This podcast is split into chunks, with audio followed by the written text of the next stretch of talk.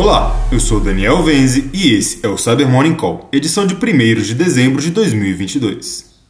E começamos o episódio de hoje com uma pesquisa do Google Threat Analysis Group detalhando sobre um framework que pode ser abusado por spywares.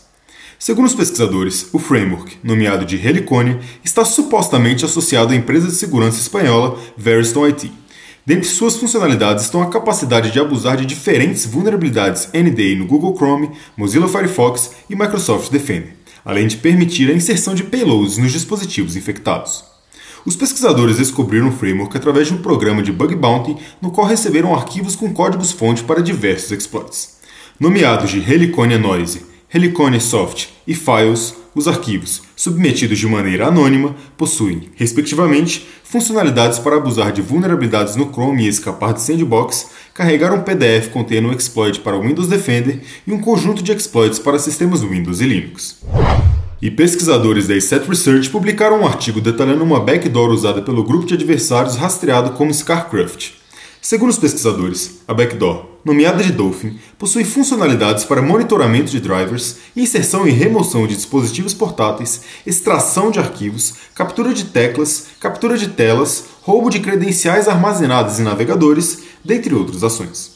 Adicionalmente, a pesquisa informa que o Dolphin é usado em alvos específicos e, Após os infectar, vasculhe o sistema de arquivos em busca de arquivos em formatos específicos e o extrai para um repositório do Google Drive que atua como um servidor de comando e controle dos adversários.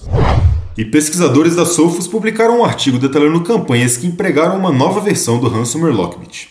Segundo os pesquisadores, essa variante possui novas funcionalidades que apontam para o desenvolvimento ativo de uma capacidade de autorreplicação do malware através de Windows Group Policy Objects ou pelo PS-exec.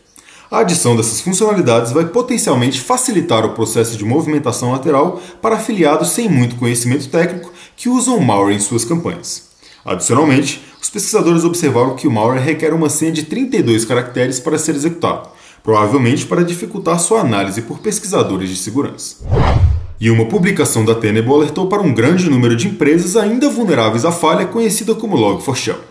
A vulnerabilidade crítica, catalogado como CVE 2021-44228, permite que adversários realizem a execução remota de códigos em sistemas que usam versões afetadas da biblioteca Log4j.